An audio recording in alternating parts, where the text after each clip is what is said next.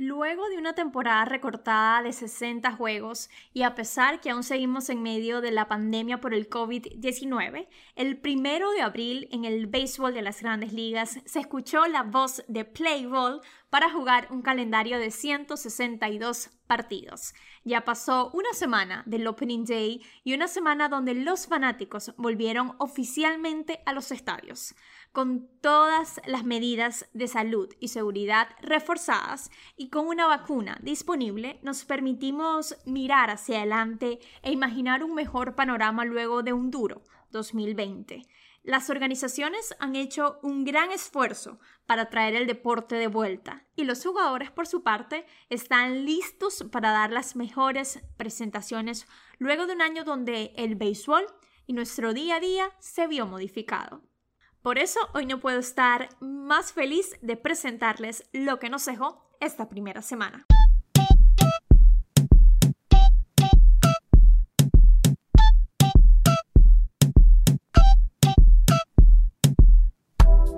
En medio de una nevada en la ciudad de Detroit, Miguel Cabrera en el Opening Day conectó su cuadrangular número 488 en grandes ligas, lo que lo pone a 12 del objetivo de los 500. Los Astros de Houston son el tercer equipo que arranca la temporada con récord de 4-0, anotando 8 o más carreras en cada juego. Los primeros fueron los Cerveceros de Milwaukee en 1978 y luego los Yankees en el 2003, un dato que compartió el extra base. Si bien el equipo de Houston arrancó con fuerza y ya a este punto llevan 7 juegos y 6 victorias. Jermín Mercedes, quien debutó el domingo con los Medias Blancas, se convirtió en el primer jugador desde 1900 que empieza una temporada con 8 hits consecutivos. Además, conectó un jonrón ayer de 485 pies vimos la esperada actuación de Eugenio Tami como bateador y lanzador. El domingo en su primer turno al bate conectó un jonrón de 115.2 millas y su picheo de 100.6 millas es el más rápido hecho por cualquier lanzador en la temporada actual, según la página de ESPN. La oficina del comisionado de las grandes ligas de béisbol informó el pasado viernes que 256 peloteros nacidos fuera de Estados Unidos integraron los rosters de los 30 equipos el día inaugural. 228 son latinoamericanos. Luego que se anunció que se mudaría el juego de las estrellas de la ciudad de Atlanta, el lunes se anunció que la nueva sede será el Coors de Colorado, donde seguramente tendremos lluvia de batazos. El juego está programado para el 13 de julio, un juego de estrellas que recordemos hará homenaje a Hank Aaron. Luego que Trey Mancini se perdiera la temporada pasada luchando contra el cáncer de colon en etapa 3, volvió a los terrenos de juego oficialmente entre grandes aplausos de compañeros, contrincantes y fanáticos. Los Mets oficializaron el lunes la extensión del contrato por 10 años del puertorriqueño Francisco Lindor. El pacto que comenzará la próxima temporada es de 341 millones, la tercera mayor cantidad de todos los tiempos.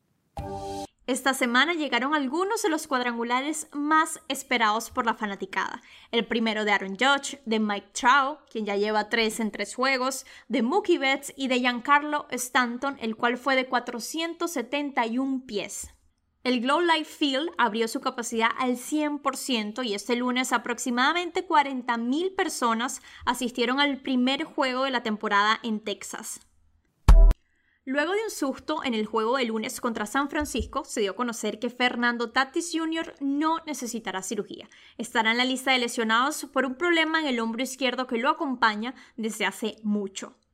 El mexicano Julio César Urias lanzó siete entradas por primera vez en su carrera y ponchó a seis, permitiendo solamente tres imparables. El picheo de los Dodgers parece estar cada vez mejor cuando pensábamos que ya era lo suficientemente bueno.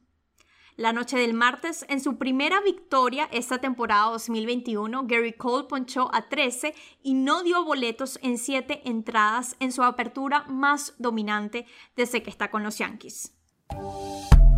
Este miércoles, Shane Bieber ponchó a 12 bateadores de los Reales de Kansas City, siendo su segunda salida de la temporada con esa cantidad, y se convirtió en el cuarto lanzador en la historia de las grandes ligas con más aperturas consecutivas de 8 o más ponches. Juan Soto conectó un hit de 115.3 millas para dejar a los Bravos en el terreno de juego. El imparable trajo a todos sus compañeros al terreno para celebrar la victoria. Y en la tarde de ayer, con las bases llenas y un out en la parte baja de la novena entrada, los Mets dejaron en el terreno de juego a los Marlins en Miami después de un muy polémico pelotazo a Michael Conforto. Para finalizar, repasamos un poco a los venezolanos. Los Yankees adquirieron al venezolano Odor, quien podría agregarse al roster para el final de la serie Yankees vs. Rays. Todo depende de la duración del proceso de admisión, informó Marvin Rivera de ESPN. También los Bravos de Atlanta adquirieron a Orlando Arcia. Pablo Sandoval dio su quinto jonrón como bateador designado y segundo en lo que va de temporada. El zurdo Eduardo Rodríguez regresó dominante al terreno. Hizo su primera apertura en grandes ligas desde el 2019. Ronald Acuña conectó sus dos primeros cuadrangulares ante Max Scherzer. Miguel Cabrera conectó su doble número 582, está a solo 8 de igualar a Omar Vizquel. Y José Altuve dio su primer cuadrangular la noche de ayer en el estadio de su equipo, los Astros de Houston. Y así terminamos este breve resumen de la primera semana de esta temporada 2021. Como siempre, gracias por estar aquí.